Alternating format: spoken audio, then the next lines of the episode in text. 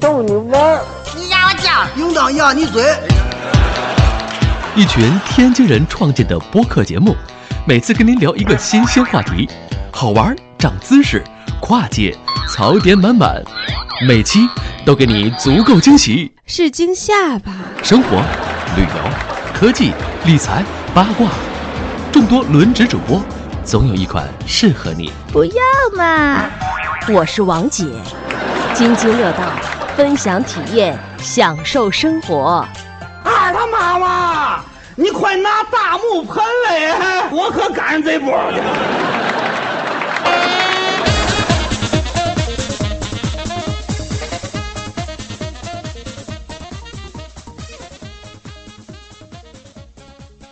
各位听友，大家好，这又是每周三跟大家见面的乱曹之巅。哎，这期呢是我和狗叔给大家呃录音，然后呢，狗叔这段时间已经结束了呃在国内的这个旅行吧，也在国内也是待了很长一段时间，然后已经回到了德国。呃，回到德国第一时间呢，就想跟大家分享一下，呃，Google 内部的一些这个。嗯，技术上的一些事情，呃，包括这个 Google 内部的很多的东西是怎么来运作的？因为大家知道，狗叔在这个 Google 上班是吧？而且 Google 作为一个大家呃非常熟悉的一个大型的这个互联网公司，它有很多的这个呃内部的规则方法，咱是呃咱们可能一般人不知道，所以借这个机会吧，嗯，让狗叔多给咱介绍介绍。来，狗叔给大家打个招呼。哎，大家好，我现在在已经从中国回到了慕尼黑，然后已经重新开始了工作。头几天非常不适应，现在一周两周，终于慢慢开始恢复了正常。不适应是因为时差吗？一部分是时差，另一部分也是因为就是休假时间有点太长，已经最开始几天有点找不到感觉。行，然后没事儿，你反正这几天已经找到感觉了，而且那个，呃，上期和老高我们录这个 CPU 漏洞的那一期呢，其实，呃，狗叔就有话要讲，然后正好那段时间他忙，然后这次呢，正好也是让大家，呃，在今天后面的后半节吧，给大家补充一下这方面的知识，因为大家知道啊，这个 CPU 的这个漏洞。嗯，其实是 Google 发现的，所以在 Google 内部，顾呃狗叔肯定知道一些我们不知道的东西，一些内幕，包括这个漏洞具体是怎么被利用的，然后是怎么发现的等等这些东西，他们好像狗叔刚刚回到了德国，他们就做了一个内部的培训，他们正好可他可正好可以把这个不是呃信息多给咱，嗯。不是培训，是一个内部的演讲，主要就是讲一些漏洞在浏览器上怎么实现的。然后这事儿其实也不是谷歌发现的，只不过谷歌在现代处理器上又把它重新发现了一遍，而且明确了具体的攻击手法。明白了。嗯，呃，没关系吧，别管是怎么样，反正你知道的肯定比我们所有人，包括我们的听友都多，我相信。所以这个在节目的后半截啊，呃，多给大家说一说。然后节目的开始，其实我们，嗯，想讲一个 Google 工作的内幕，也就是说，嗯，大家现在在我们在这个尤其我互联网行业的同学啊，工作的时候，可能有的人用苹果系统，有的人用 Windows，有的人，呃。很少有人用这个 Linux，但是也有。但是作为像 Google 这样体量的公司，嗯，他们内部对这个呃工作时用的操作系统，呃，工作时的这个网络环境、网络条件有什么样跟我们这种一般公司不一样的地方？这个可能，呃，这在节目的开始想，呃，让狗叔跟大家多分享一下。然后呢，首先我们的问题是，嗯，Google 内部是不是也像我们一样，可以随便的，嗯，装一个呃苹果系统也好，Windows 系统也好，我们就可以开始工作了呢？呃，谷歌内部其实是这样，首先你进来的时候会让你选电脑。这个电脑就是你的笔记本儿，这个笔记本儿其实你愿意选 Windows 还是选 Mac 或者选 Linux 都可以，这个没有硬性的要求。但是桌面电脑是只能是 Linux，没有别的选择。呃，哎，也就是说，你呃工作的时呃入职时候也可以给你两台电脑喽。对，是的，是的。然后像我在的组比较特殊，我现在手里一堆电脑。我可能有四台吧，应该两台台机，两台笔记本。那正好狗叔给大家分享一下，你现在在 Google 在做哪方面的工作呢？我现在的职位，我现在所在的组，对这事儿也特逗，就是我回来之后发现我们组被调到了 Cloud 里面，就是调到了 Google 云那个里面，然后我表示非常诧异，我们其实是属于一个内部的维护 Linux 发行版的这么一个组，然后我们其实会之前是基于。乌班图，然后这两天换，就是去年主要的任务就是把这个操作系统换成了 Debian，然后基于 Debian 做一些我们自己内部的定制，然后发给全公司用，相当于公司所有的 Linux 的笔记本和台机，还有一部分云上的机器，现在都是跑的是这个我们单独的系统。哦，也就是说，你的工作是给 Google 做操作系统的？呃，不算做，就是只是维护发行。比如说维护发行，就是说去追一些最新的包、上游的包的修改，然后可能像这次 CPU patch 有有 bug，然后我们就要大量的给所有的机器去推 patch 这种，去推补丁漏洞这些事情。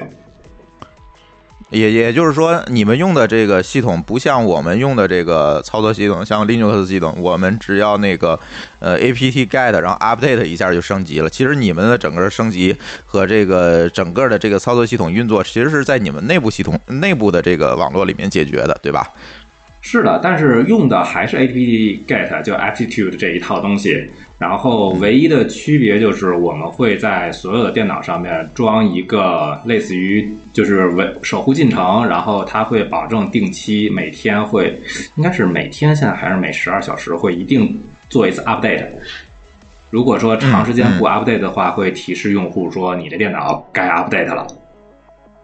哦，也就是来确保你这个电脑的这个系统的补丁，还有这个是的，呃，各方面安全的这个加固都是一个最新的状态。是的，没没错。嗯，那为什么 Google 这种公司要自己做这个内部的这个系统呢？就像刚才说的，可能，嗯，配给你两台机器，一台机器是这个你可以可以带着走的，那你用什么系统都无所谓。但是，呃，公司的这个台机可能就都会用你们来自己维护的这套系统。他为什么要呃选择这么去做呢？实际上，这事儿跟 Google 内部用的工具有很大关系。我们开发用的工具很大一部分是跑在 Google 内部的一个 service 上面，然后这部分 service 会通过一些像文件系统 mount 或者是其他的一些手段和本机挂在一起，相当于说我们本机有一个目录，直接进去的话，其实是连到公司内部的一个网络的一套集群上去的。然后这一套工具也是由我们来维护发行，其实是，哎，也就是说，它你所有工作用的文件其实不是在本地存的，是在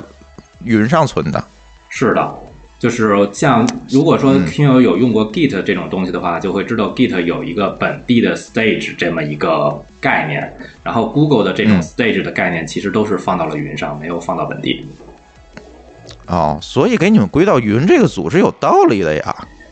不不，我们归到云这个组，主要原因就是因为上面斗争云组的老大把原来的一个老大给停了。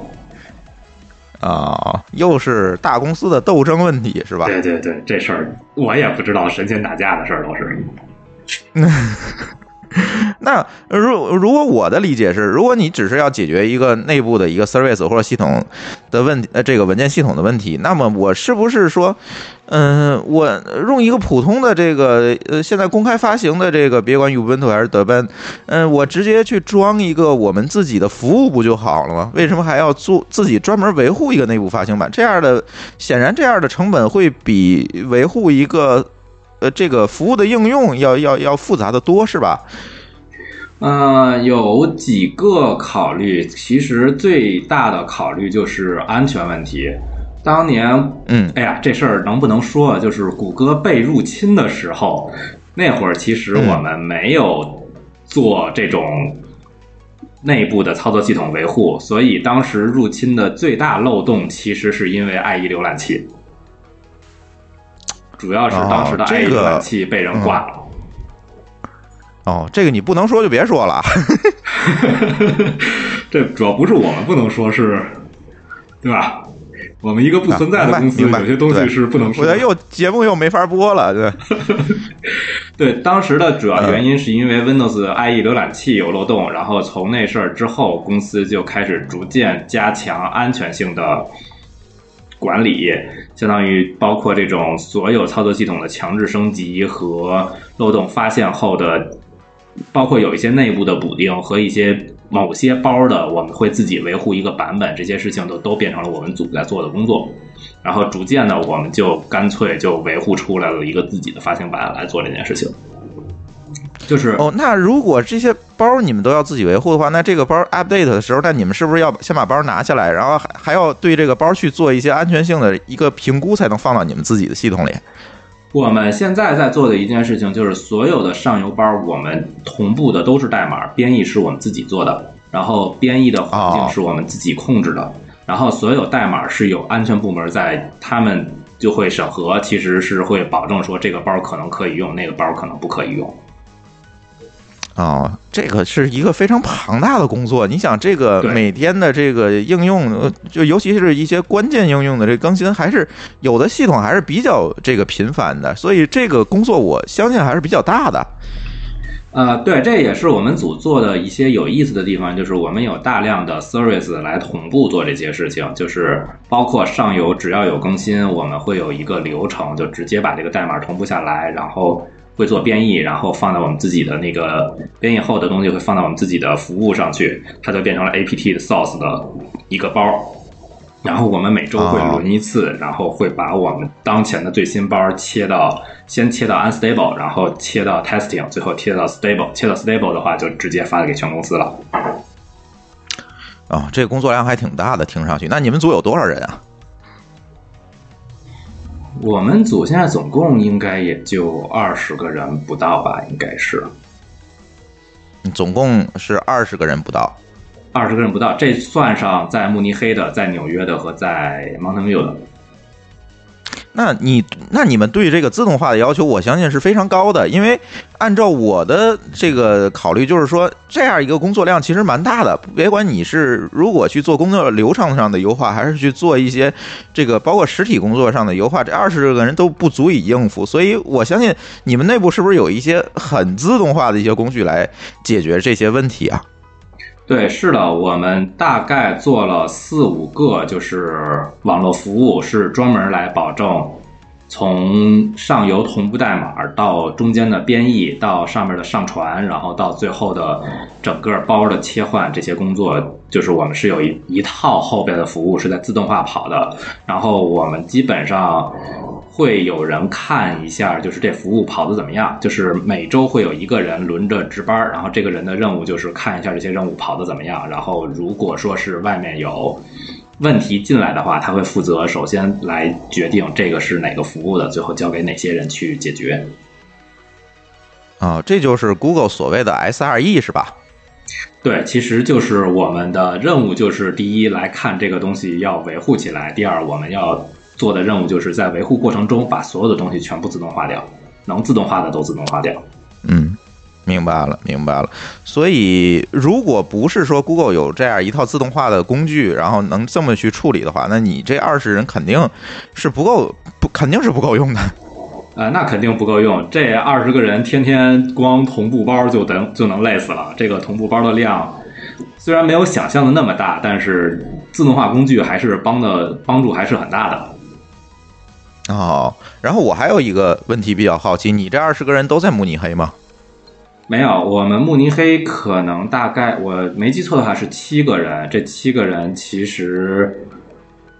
呃，可能除了做开发的比较少以外，然后维护操作系统和维护后面的，像我主要就是在维护后面的这些 service，然后纽约主要是在开发这些 service，然后 Mountain View 还有几个人零星的几个人，因为这个组最早在 Mountain View，然后后来从 Mountain View 搬到了纽约，然后 Mountain View 还有几个人在做相关的工作。啊、所以你平时总出差纽约也是这个原因。对，就原因是因为我们公我们这个组的总部在纽约。明白了，那你们平时是怎么来协调呢？这工作我这个还是有时差的问题是吧？呃，其实每天需要协调的工作只有就是刚才说值班这件事情。他们就是我们的值班小做法是这样，就是慕尼黑这边的九点到六点，然后六点会切换给那个纽约，然后纽约那边再从他的时间的九点到六点，然后纽约的六点到慕尼黑九点中间有一段时间我们其实是没有人的，这段时间大概有 三个小时左右吧，可是看情况是冬天还是夏天，所以可能是三个小时到四个小时之间。所以，嗯，就因为我们是个内部服务，如果挂了呢，就没有那么严重，就不像说把网站挂了之后，这公司形象就受损。所以我们中间有这么一段空窗期也无所谓。哦，明白了，因为你们其实这个系统对可靠性要求没有这么高，大不了就是这三个小时没没法 update 了，对吧？对，是的。嗯嗯嗯，然后嗯，其实我还讲回这个发行版来讲啊，就呃，我还是比较好奇，你们这个发行版除了你们去做了一些 service，然后做了一些安全上的加固以外，还做了什么事情？也就是说，跟我们现在，比如说我电脑里装的也是德办，是吧？然后跟我们这个装的这个系统有什么样一些区别呢？就是除了这些安全加固啊等等这些问题，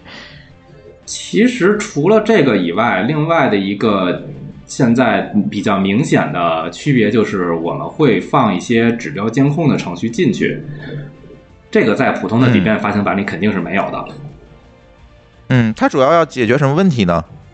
主要目前来讲，我们要解决的问题就是这些硬件资源利用率到底有多少，因为。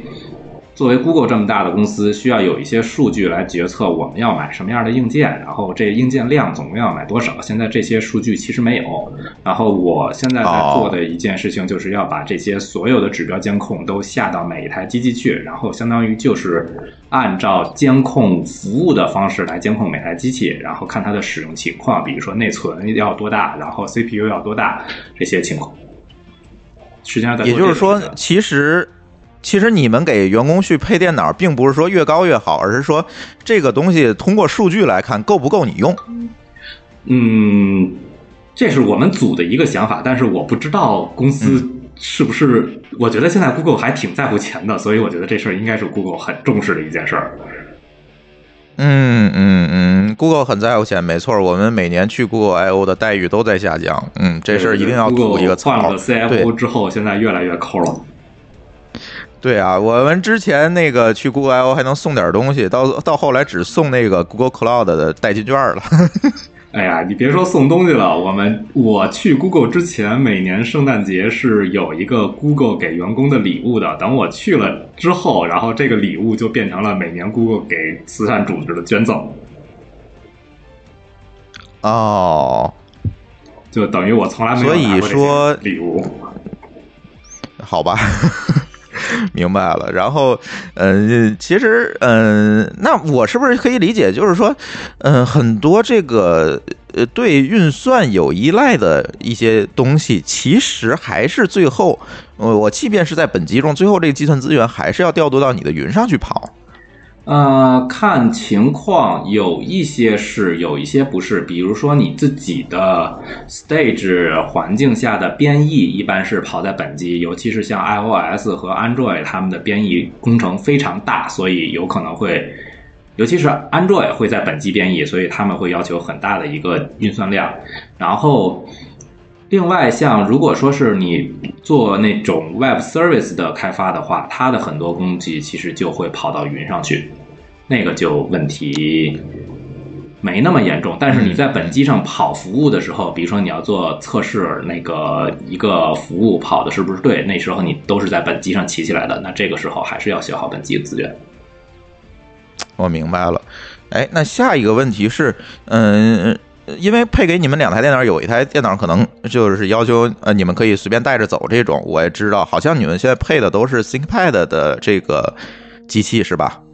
呃，有几种。如果选 Mac 的话，就是 MacBook Pro；如果选 Windows 的话，好像是 Surface Book。然后如果 Surface Book OS 的话，就是华硕呀，那个惠普那套东西。然后现在也可以选自己的那个 Pixel Book。然后如果是选 Linux，就是。ThinkPad 叉一，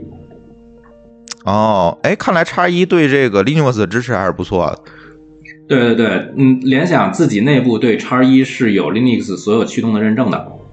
也不叫认证，他们是有自己的一套测试来保证这个硬件是和 Linux 全兼容的。哎，那你们这带出去系统，因为你们就不对系统有要呃有这个要求，那这安全性问题是怎么解决的呢？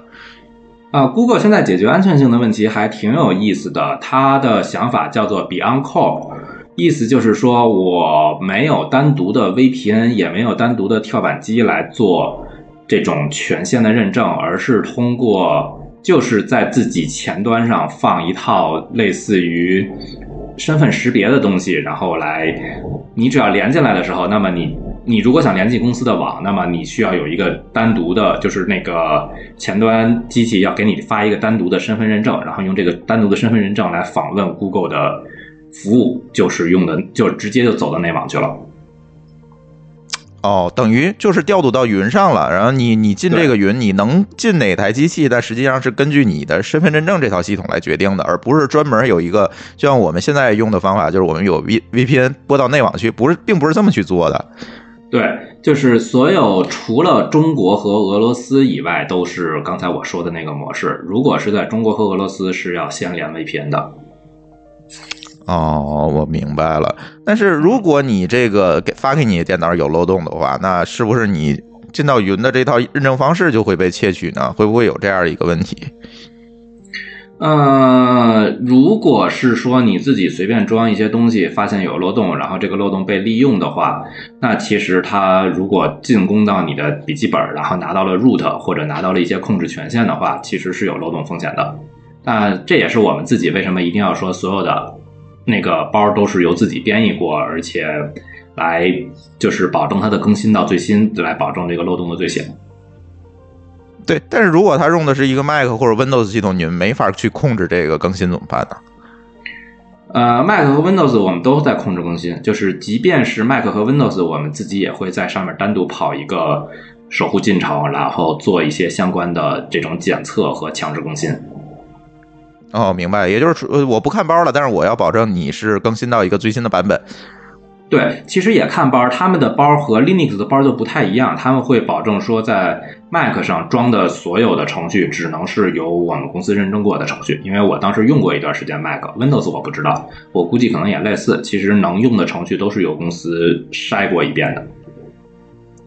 哦，我知道 Windows 是怎么解决，它用域这套系统去解决。Mac 应该也有相应的解决的办法，就是只有我认可的上去，才能往上装。对，嗯是的。嗯嗯嗯。那嗯你觉得在这套系统实施当中，还有这个切换当中的有什么这个难点，或者是说你们现在面临的这个难题吗？也可以跟大家分享分享。哎呀，我们面临的最大的难题就是大家在电脑上装的包都千奇百怪的，指不定升级的时候出什么事儿了。就是会给人去会跟你现在装的东西冲突。对我们其实对整个包的，就是那个控制的已经很严格了。比如说，我们只支持 Cinnamon 的桌面系统，然后所有你要想用 KDE 或者想用 GTK，我们都说不做官方支持，你可以装，但是我们给你提供包，但是维护工作由你做。但即便是这样，就是。也有好多千奇百怪的事情，尤其是 Linux 的那个叉 Window 又比较烂，好多东西就会大家都会很奇怪。比如说一个就是经常被大家提起的例子，就是说，如果你在 Linux 桌面点出右键菜单的时候，这个时候是不能 lock 屏幕的。哦，原因是因为 X Window 的 Top Window 只能有一层，如果你把右键菜单弹出来之后，右键菜单是一个 Top Window，然后那个 Locker 那个 Screen Locker 就启动不起来了，因为它没有办法拿到 lock 那个 Top Window 这一层。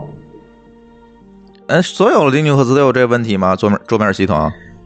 有的可能没有，然后尤其是最新的那个微烂那个比较新的那一套后端就应该没有。然后如果是使用 GTK 的话，就是如果使用 GTK 或者 X Window，我印象里都有，但是我不确定有没有一些程序可能把这事儿就是魔改或者说是给绕过去。哦，我明白了。所以现在你们面临的问题，就跟我们现在去做各种的这个基于 Windows 的或者是基于 Linux 应用面临的难点，其实是差不多的，就是你没有办法预测用户会干了什么。对，其实就是桌面的最大的问题就是这个，所以大部分时间我们就，呃，就给用户解释一下这事儿，然后我们自己也不修，因为这事儿依赖上游，我们修起来太痛苦了。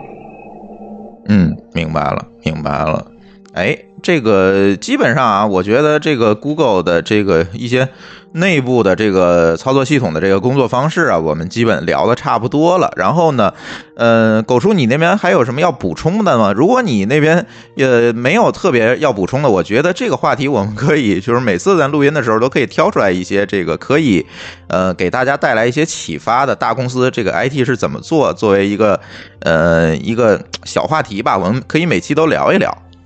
啊，可以啊，这个我觉得今天可以先聊到这儿。其实我可以想一想这事儿有什么东西可以说的。我觉哎得公司好多东西其实主要是外边的公司都用不上。没错，嗯，但是有一点就是，其实我跟狗叔聊过很多啊，关于 Google 和咱中国的这个互联网公司一些区别，我觉得区别还是蛮大的。而且我总觉得，呃，国内的互联网公司可能如果跟 Google 啊、Facebook 这些这个国际性的公司去比，其实在内部的 IT 系统的建设上，内部的系统的这个优化和这个我指的系统不是操作系统啊，就是内部的一切系统的这个这个维护上，其实还有很长的路要走。如果跟 Google 这些公司来比的话，嗯，是的，Google 这套所谓就是在国外叫做基础架构 （infrastructure） 这一套，嗯谷歌做的相对相当来讲，应该说是全世界最强的。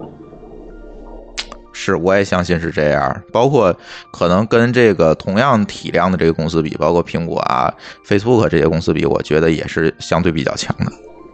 应该比苹果强。Facebook、呃可能差不多吧，因为 Facebook 当年招了大量的谷，挖了大量的谷歌员工去帮他做这事儿。嗯，明白了。呃，接接下来话题可能就有点接地气儿了啊。接下来话题其实是，呃，最近网上这个疯传 Google 在深圳设立办公室，而且魔招了很多人，就是瞬间这个办公室就招了很多很多的人。这个狗叔，你知道这事儿吗？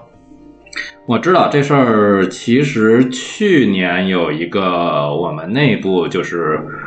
宣传的比较大的一件事情，就是劈柴，谷歌现在的 CEO 去中国游历，大概可能去了三个城市，也不四个城市，北京、上海、深圳，还有一个哪儿，我忘了去没去了，好像好像是，反正这三个城市肯定是都去了，但是别的城市我忘了去没去。然后当时他的主要的考察任务就是看中国现在的呃业务和开发环境有没有机会，然后因为北京和上海是很好理解，因为有公司的那个分部在那边。然后当时他说去深圳，我就还挺奇怪的，说这这他去深圳干嘛去？这是不是又想找人做手机这个事情？然后结果今年年初就发现说谷歌开了个深圳分部，我估计可能是当时就想去找一找地址来看有没有合作的机会能够做这事儿。所以，我们是不是可以理解，Google 回中国这个事儿真的不是疯传哈？其实是从去年、前年这个事情，其实他们就在想了。包括这个劈柴来中国，我我相信他也是在重新评估这个中国市场，重新回到中国市场这样一个可能性，是不是可以这么理解？我觉得这么理解还有点问题，就是说从准确的角度来讲，谷歌的开发是一直没有离开中国的，包括嗯就是谷歌北京有大量的人在做输入法和，就是包括安卓的输入法和 PC 上的输入法和那个那个叫什么 iOS 上的输入法，都是在北京的部门做的。然后上海也有很多的部门做一些关于广告投放的事情。其实从开发来讲的话，谷歌一直没有离开工作，呃，一直没有离开中国。主要当时离开的事情是业务离开的会比较大，然后大量的中国本土业务就都停掉了。嗯，然后有呃，其实我们在那个。对嗯对，其实我们在那个 Google 又回来了那期里面，其实也聊过这事儿。其实他们的开发，包括这个呃开发者社区，包括这个和本地开发者的这些互动上，其实一直没有离开。这个我们也知道。但是我想说的就是说，他是不是有意去呃通过这个大量去设置办公室，重新在中国展开一些本土化的这个开发业务，来试图回到面向用户的这块市场呢？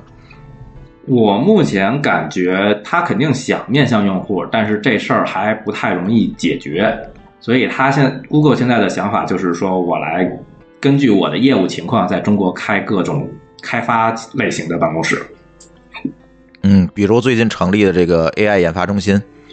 对，一个是北京成立的 AI 研发中心，一个就是深圳成立的。这个深圳成立的办公室应该主要是在做硬件。哎，对这个，因为你说到这个深圳，我觉得我的第一反应也是，是不是他要在硬件上做事情？因为我们知道哈，呃，我我们深圳的这个互联网公司，绝大多数都是偏这个硬件研发的，包括这个 IOT，包括手机，包括这个各种各样的这个智能硬件，好像似乎很多都是在深圳这些公司，因为它毕竟这个。也是一个资源聚集的这个效应吧，所以是不是 Google 也是要在深圳去做一些硬件方面的事情？是的，其实 Google 现在的硬件已经不少了，包括各种各样的手机，然后包括那个 Google Home，你们也用过，然后包括还有嗯 Google WiFi 这些，就零七八碎儿的东西，其实都很多。而且我们内部也透露过说，从就我们自己 Nest 干这么多年，小米两年就把这事儿全干完了，我们就内部也很 shock，也很震惊，所以我这是我觉得他们想去深圳开一个办公室，然后跟这边联系的更紧的一个原因。嗯，那为什么嗯不在这个美国去做呢？他是觉得嗯他要利用一些这个生态资源，还是说嗯他想呃在深圳找更多个呃更多这个人才？你觉得是偏资源还是偏人才呢？这这件事情？我觉得都有，因为即便是在美国，现在好多跟硬件相关的公司，即便开在美国，最后也是基本上整个工作室全都搬到深圳住着。嗯嗯嗯，那就是还是说嗯资源呃占多。如果你这么说的话，我觉得一个是资源，一个还是要找相关的一些在那边做过一些事情的人吧。因为 Google 对于硬件的人才储备其实不是很多。嗯，这个咱都能看出来，他做的硬件就看上去就比较散乱，这种这种感觉就不不像这个苹果这么成体系成系统。对，然后还有一个我估计的可能的原因是，这个不是公司看法，我说的所有都不是公司看法，就是另外一个可能的原因就是相当于当年库克那个职位，就是整个的那个生产周期的管理和这种物料供应链管理。对供应链管理，可能他会觉得放一个在深圳会更加的有效。明白了，呃，还是说要尽可能的靠近这个资源和人才吧，然后选择在深圳做一个办公室。反正我知道的，据说深圳办公室现在已经招了几十人了，这样一个状况。反正起的挺快的，我觉得，就是刚宣布完了之后，我觉得就已经是一个。小到中型的一个规模的一个办公室的这种这种大小了。嗯嗯嗯嗯，这个有机会可以去看一看。现在这个深圳办公室应该是可以去去去去看了吧？我不确定，从我们内部的网上我还查不到深圳办公室具体的地点，它现在还是挂在上海的名下。哦，那看他什么时候能公布这个具体地点吧，到时候我们可以去去去参观一下，对吧？对，可以的。嗯嗯，对，所以想想这个事情吧，我觉得挺有意思的。这个 Google 从今年开始一直在这个国内疯狂的去建这个研发中心，在在招人。我觉得未来这个事情还是像我们上一期聊这个 Google 回来的这个节目一样，我觉得未来它在中国国内市场的这个布局，值得我们普通用户期待和这个。观观察一下，我觉得是这样，因为，嗯，怎么讲呢？中国市场对于 Google 来讲，我们抛去那些嗯政治的原因，抛去那些所谓情怀的原因，抛去那些所谓价值观的原因，我们就从纯商业的角度来看，其实中国市场还是 Google 不愿意说我完全放弃的一个市场。呃，毕竟还是一个很大的一个市场。是，所以他下一步怎么能够在他的价值观和这个商业利益之间取得一个平衡？我觉得这个是非常考验，嗯，Go Google 整个高层也好，公司也好的一个智慧，包括他在这个政治角度去沟通的这么一个智慧。看看这件事情他后续想怎么做吧。我觉得这个事情还是挺值得去看一看的。嗯，对，是的。嗯，然后接下来一个话题就是，哎，上次我跟老高聊的这个话题就是 CPU 的这个熔断漏洞的问题。嗯，CPU 的这个熔断漏洞问题，这个话题很硬。哎，对这个高能警告啊，就是这期节目有点硬核。然后，因为有很多听友啊跟我说，你们这这个论槽之间不够硬核。但是我的一贯的想法就是说，尽可能的还是说让这个节目能够让呃一般的从业者或者是一般对 IT 行业有兴趣的同学都能听懂。我是本着这样一个目的，最起码产品经理能听懂吧，对吧？朱奇能听懂对吧？呃，是是这样一个，我对对对对对这个节目定位一直是这样。但是呢，其实遇到一些热点的问题和一些这个深度的问题来讲，我们也没有办法完全完全的去用很通俗的办法去讲。其实上期呢聊这 CPU 漏洞的时候，我跟老高也是纠结很久，这个到底聊到什么一个度上？最后我决定就是给大家呃比喻一下，对吧？这个打个比方，举个例子，然后把这个漏洞的这个危害以及提醒一下大家，这个对系统更新的一个重视，基本上就是这样。但是这个狗叔听完这期节目呢，觉得哎，我们要录一个硬核，能够让开发者也能明白这个事情到底是从内部来讲是什么一个原理，我觉得也挺好。所以后面的东西啊有点硬，然后而且呢，我觉得我接不住这这个话题，所以以这个狗叔对 以狗叔聊的为准，我觉得让他主说。所以这个刚才也提到了，这个狗叔这个事情是内部他们有一个演讲，包括 Google 也是深度的参与的这个呃漏洞的复现和分析的这样一个过程。所以从他们那儿来的信息呢，哎，应该是比较这个真实和完全的。所以也这借这个机会啊，让狗叔在不违反他们公司内部的保密规定的一个前提之下，来给大家分享一下这个漏洞实际上是什么样一个原理，以及我们在这个嗯开发的时候应该怎么去规避这个事情。呃，然后呃，我们就先从这个熔断这个漏洞去讲，到到底什么是这个漏洞，包括这个漏洞是怎么来实现的。然后狗叔给大家聊一聊吧，这个事儿。行行行，听上去好像下面就是我单口相声的时间了。呃，很有可能，嗯，我如果听懂，我可以插入，嗯，好，好，好，呃，首先来讲这个漏洞，CPU 的漏洞，呃，现在讲的其实不是内部的，都是公开的信息。就是这回的漏洞有两个，一个叫 Meltdown，一个叫 Spectre，一个是叫熔断，一个叫幽灵。然后这两个攻击手法其实都不是本身的 bug，就是都不是程序会出现错误，而是。所谓的归到，如果归到信息安全的领域，它属于边信道攻击。什么叫边信道攻击呢？就是比如说，你的硬盘在读的时候，不是硬盘灯会闪吗？所以其实是根据硬盘灯可以猜测到你机器的工作状态的。然后有当年好像印象里是有专门针对硬盘灯的一些攻击。我好像听过这个，这个对。嗯，对，然后还有一种可能，还有一种经常人家说的那种电信道攻击，就是你在敲键盘的时候去测你周围的电磁辐射，这时候就能够知道你敲击键盘敲敲击的是哪个键。嗯，啊，这种东西都是类似的东西，就是它不是在整个执行流流程中出现的问题，而是说由于它的执行流程造成了一些。边界就是在另外一些信道上出现了一些不一样的可以观测到的手段，然后利用这种观测手段来打来知道你到底做了什么样的操作，进而猜测知道你这个操作里面的数据是什么东西。这个叫做边信道。我是嗯。我是不是可以举个例子？比如说我自己关门在家，不一定嗯门外的人知道我在干什么，但是呢，呃，他从门外把我们家的电表打开，或者我们家水表打开，就知道我在不在家，我在家干什么。比如水表跑得快，可能就知道我在洗澡。对，是的，是的，是这个意思，这属于边信道攻击。嗯，所以水表和电表一定要装到家里去。对对对，有道理。对，然后我主要讲一下 Meltdown，就是熔断的攻击，因为这个攻击相对相对幽灵来说的话会简单一些。这两个攻击其实是相辅相成的。然后幽灵攻击会猜到内存，就是你的机器运行的时候，机器内核的地址在哪里，就是它会能够真正猜到这个内核的在物理物理的地址上，就是。啊呀，地址这个概念，我觉得就不解释了吧，因为有点硬的东西就无所谓了。对对对，它能够它能够通过一个编编信道的手段来猜到这个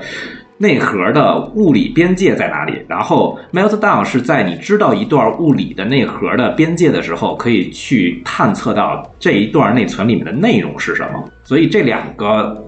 那那个这两个内核漏洞联合在一起的话，相当于就是说，可以一个外界的人可以用一个非常可能就是一个网页来猜测你在执行这个网页的机器内核里面的一段内存数据是什么。然后这段内存数据如果正好卡住了是你的密码，那么你的密码其实就泄露了。嗯，所以要靠碰。其实是靠碰的。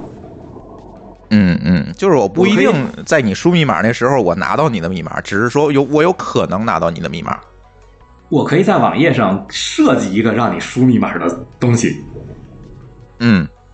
这个时候你就一定会输密码，然后输的密码呢，我又在后面跑这种攻击手段，就有很大的概率来找到你的密码是什么。明白了，明白了。也就是说，我必须做一个钓鱼的网址。对，是的，嗯，或者另外一种可能就是，嗯，另外一种可能它不一定是钓鱼的网址，就是现在有很多的广告其实是也可以做一些 JS 执行的，其实是可以注入到广告的那个里面去，然后相当于就直接在某些正常网站上就是会挂这些程序来执行。明白了，明白了。好，那你继续吧。行，我大概讲一下 Maildown 的那个攻击的一些具体的手法。简单来讲，就是说它会利用 CPU 在读取 cache 和读取内存时候的时间差来探测出来这段数据到底是从内存读的还是从 cache 读的。嗯然后具体的想法呢，就是说，首先你在你的程序里面开一段数组，然后这段数组，比如说全都填成一样的数，然后你把这段数组全部打回到内存，就是从 cache 里清空。然后这时候，嗯，它构造一个乱序执行，就是说什么叫乱序执行呢？就是说从你的设，你从你的程序流程上来讲，这段执代码不应该被执行，但是由于 CPU 为了自己的效率，为了速度，他会猜哪段代码可能被执行，所以他会提前执行这段代码。当这段代码需要被执行的时候，相当于结果就准备好了。这样的话，你的整个程序的速度就会变快。然后嗯，它会构造嗯这个。上上次跟老高聊过这个事儿，对，这这个原理好像上期聊的还比较清楚了。嗯嗯，然后他构造一段程序，就是这段程序的目的就是从一段内核里面读数据到 cache 里。嗯这样的话，呃，然后相当于说这段程序会最后被，因为是内核程序，从上层来看的话，这段代码是不应当被执行的，所以当这段代码被提交的时候，这段代码的结果会被清空。问题在于这段代码被清空的时候没有清 catch，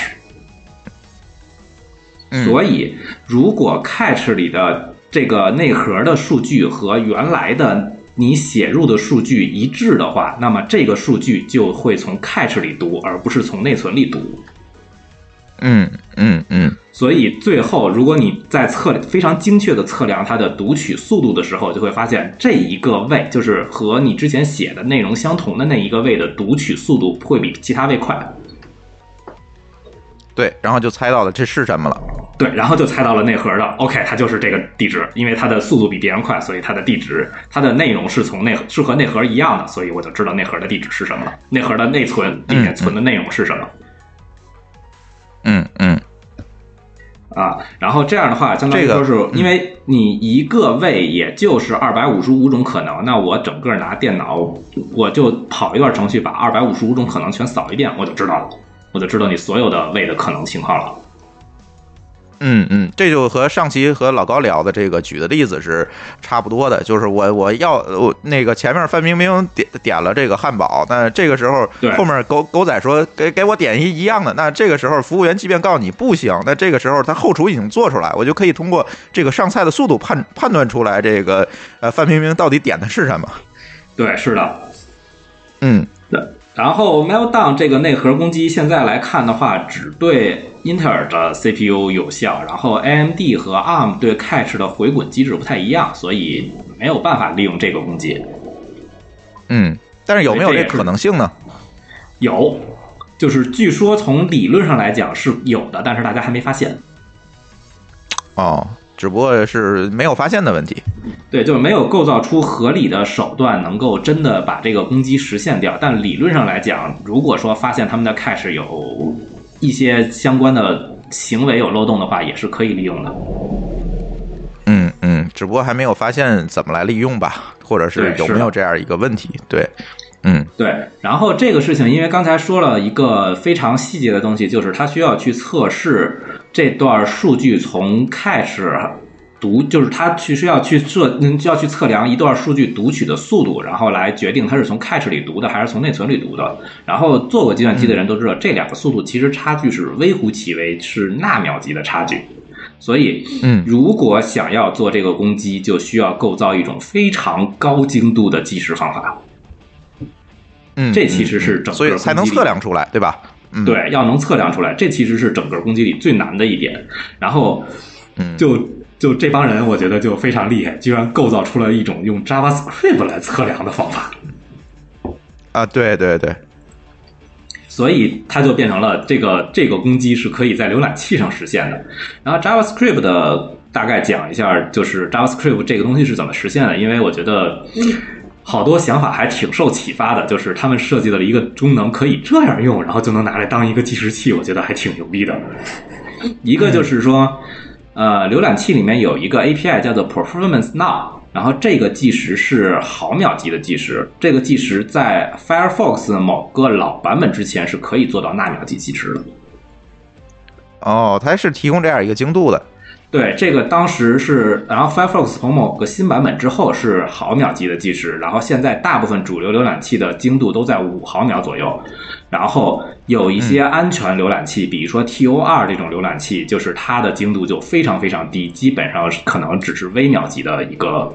精度，就是它故意把这个数值调的非常高，精度调的非常低，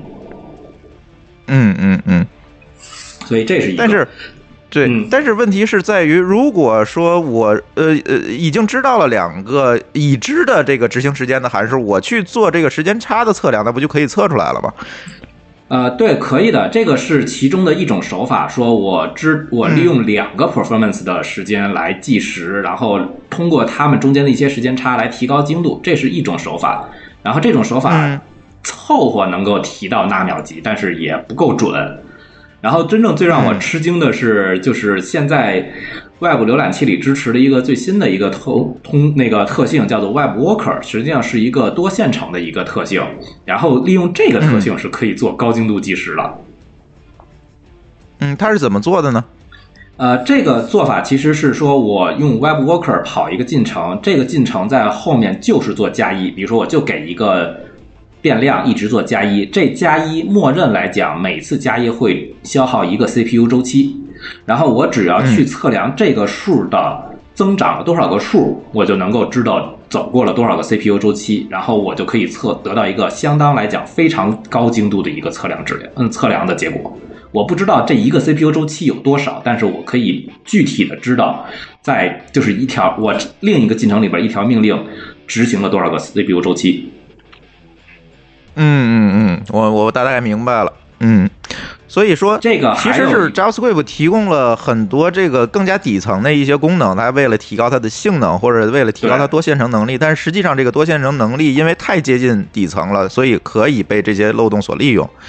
对，就是 Web Worker 配合的话，还有一个 API 叫做 Shared Array Buffer，这个是一个共享在多线程之间共享读取的一个内存空间，相当于它的内存空间在多在跨线程读取的时候消耗的 CPU 指令非常小，所以配利用这两个东西就可以在一个线程里面做计时，呃做加法，然后在另一个线程里面通过读这个数增长了多少来得知我大概的一个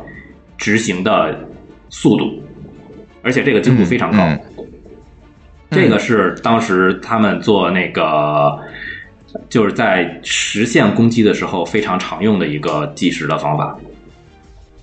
然后嗯我们公司从内部上讲说，如果想要消除这个问题，在浏览器上就是把所有的这种什么 Web Worker 和这种 Share Buffer 这种通信的延迟，人为的加入一个毫秒级的延迟。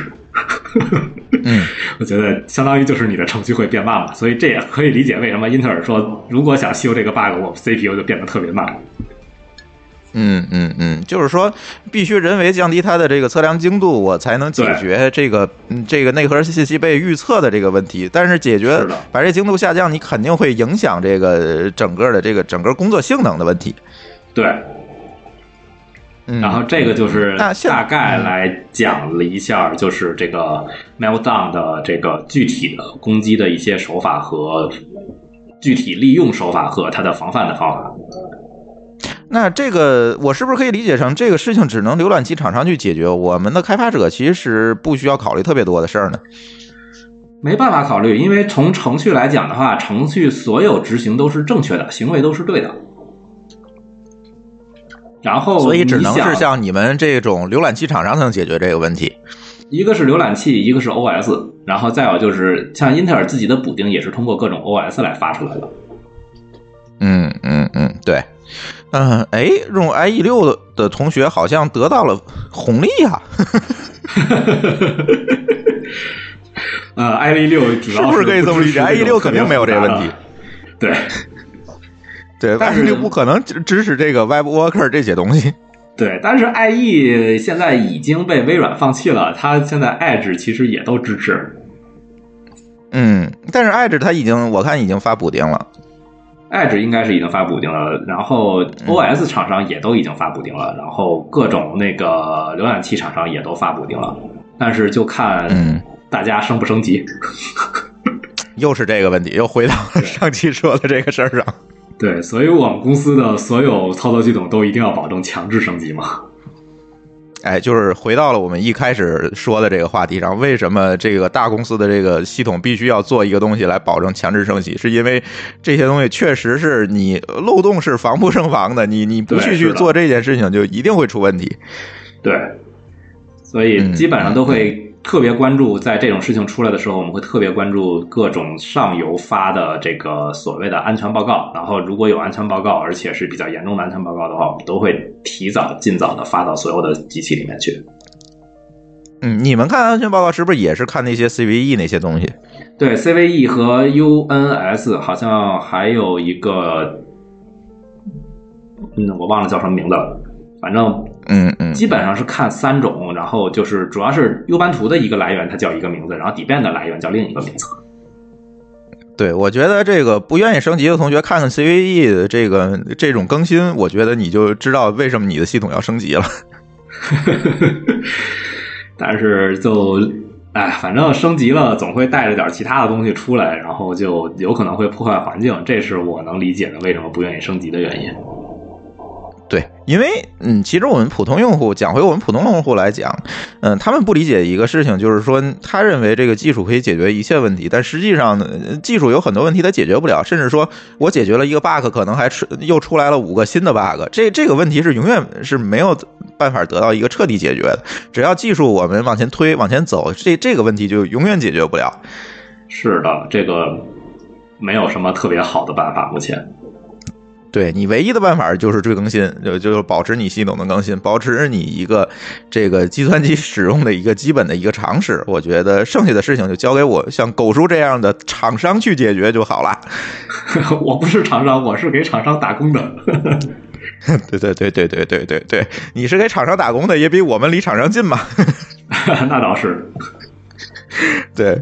嗯，挺好。然后我觉得这这期正好把那个跟老高聊不够硬核这部分让狗叔补了补，但是我相信补的也不可能啊。我们在这播客节目中给大家秀代码这个事儿不太可能，只是给大家讲了讲这些攻击的那个内部的这些原理，嗯，也就够了。然后因为本身我们对这个我们这个播客节目的一个定位呢，就是陪伴，是吧？大家无论是在走路时还是开车时，能够提醒我们节目长长一些姿势啊、就够了。毕竟呢，我们不是一个 所谓的知识付费，也不是一个什么这个教程，也不是一个呃什么网络课程，它就是一个哎给大家感对感感兴趣的同学，哎是一个这个声音上的陪伴这样一个定位。所以呢，我觉得讲到这个份上呢，应该足够了。如果呃大家还想知道一些更多的硬核的东西，我建议大家有一个办法，可以看狗叔的